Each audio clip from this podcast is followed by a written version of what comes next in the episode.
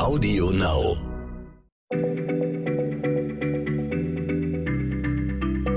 Schneller Schlau, der kurze Wissenspodcast von PM. Herzlich willkommen, mein Name ist Martin Scholfens und ich spreche heute mit Stefan Raaf. Wir sind beide Redakteure beim Magazin PM. Stefan, du bist unser Mann für die Sprache und du hast schon öfters hier in unserem Podcast die Bedeutung verschiedenster Worte erklärt. Mein Highlight war bislang das Wort Techtelmechtel, das du erklärt hast. Aber heute willst du erklären, warum sagen wir okay?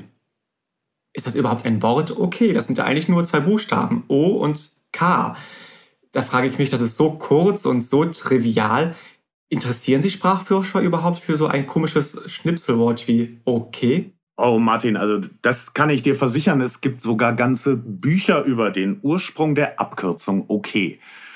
Und es gibt ganz, ganz viele Erklärungen auch und, und sie sind sich wenigstens darin einig, dass okay eine Abkürzung ist. Aber wofür? Ich erzähle dir mal zwei Theorien, die wohl nicht stimmen, die aber erstmal durchaus plausibel klingen. Die erste geht so. Ein Deutscher mit dem Namen Otto Keller soll in den frühen Jahren des US-amerikanischen Automobilherstellers Ford für die Qualitätsprüfung der Autos zuständig gewesen sein. Und jedes einzelne Fahrzeug, das die Fabrik verließ, hat der mit seinem Namenskürzel OK für Otto Keller irgendwie ähm, gekennzeichnet. Äh, und irgendwann, so geht die Theorie, sei das in der Fabrik dann ein geflügeltes Wort geworden. Wenn etwas okay war, war es in Ordnung.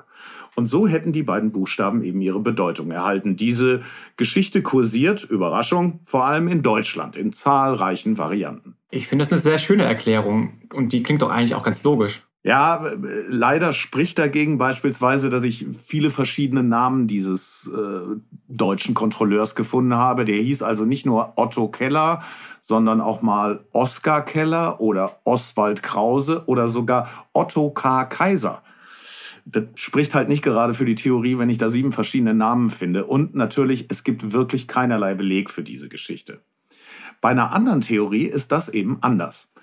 Nach ihr kommt OK aus der Telegrafensprache.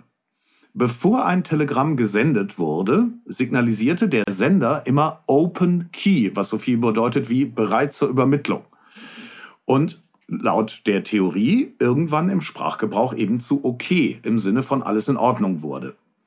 So, der Witz ist, diesen Open-Key-Begriff, den gibt es in der Telegrafensprache wirklich. Und es kann auch überhaupt kein Zweifel daran bestehen, dass okay in der heutigen Bedeutung in ganz, ganz vielen Telegrammen auftauchte. Ja, die wurden ja damals nach Buchstaben berechnet und da konnte man mit Abkürzungen richtig Geld sparen. Ich mochte diese Version zunächst wirklich gerne, weil die erschien mir durchaus plausibel. Ich gehe jetzt aber dennoch davon aus, dass du uns erklären wirst, dass auch diese schöne Theorie nicht stimmt. Tja, nee, wohl nicht. Ähm, ich übergebe jetzt mal argumentativ an den amerikanischen Wortkundler Alan Walker Reed.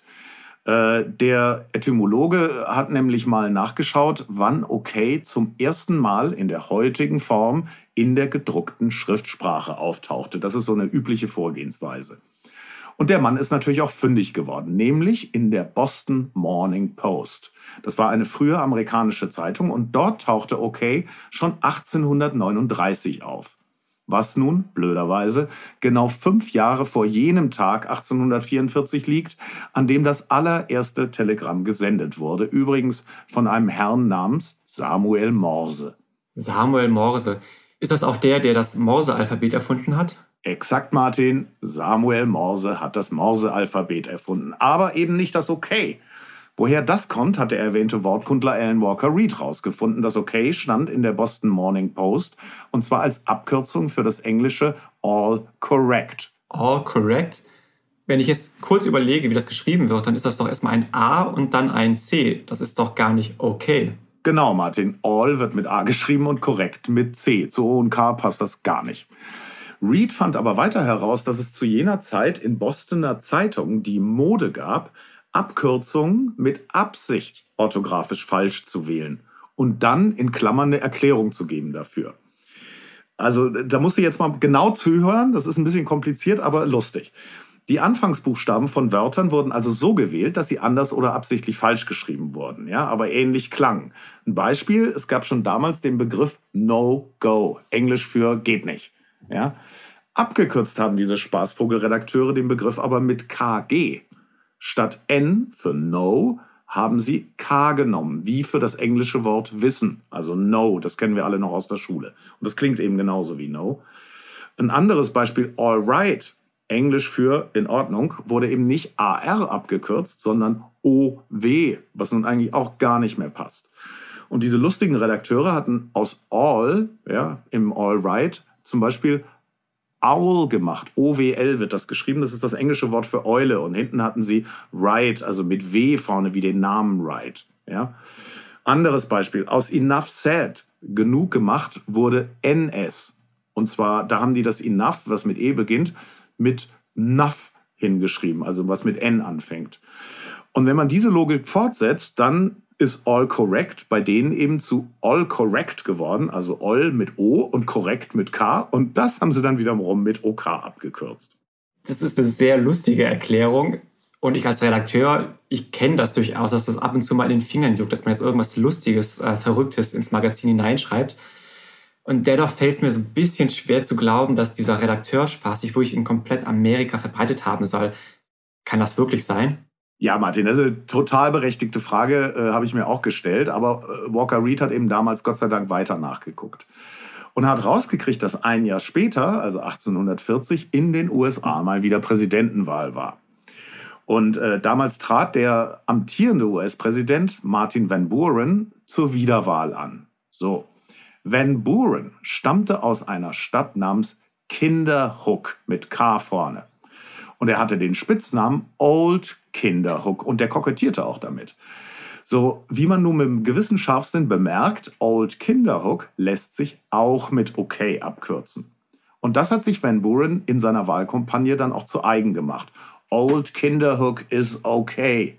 Das war die Botschaft seiner Wahlkampfstrategen, was wirklich dafür spricht, dass es damals eben schon viele Leute gab, die etwas mit diesem Kürzel anfangen konnten. Und da gibt es auch wirklich Plakate, die kann man sich ansehen, da steht das drauf.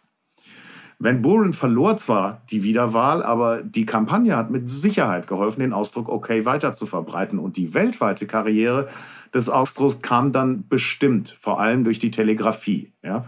Heute bringt ja das SMS-Schreiben auch eine Fülle von Abkürzungen in die deutsche Sprache. LOL zum Beispiel. Der deutsche Duden übrigens führt okay erst seit 1954, also über 100 Jahre, nachdem die Abkürzung wohl in den USA entstand. Das ist tatsächlich sehr, sehr spät, erst in den 50er Jahren. Man merkt, dass wahrscheinlich die damals um einiges konservativer waren, sowas neumodisch Amerikanisches in die Sprache mit aufzunehmen. Heutzutage ist es ja etwas anders. Also LOL, Laughing Out Loud, das hat mittlerweile auch schon einen Duden-Eintrag gefunden und das nach nur wenigen Jahren der Benutzung in der deutschen Sprache. Man sieht, der Umgang mit der Sprache wird etwas lockerer, die Zeiten haben sich geändert. Was sich nicht ändert, das ist unser Podcast, liebe Hörerinnen, und deswegen freue ich mich, wenn Sie das nächste Mal wieder reinhören. Tschüss und bis bald. Tschüss. Schneller Schlau, der kurze Wissenspodcast von PM.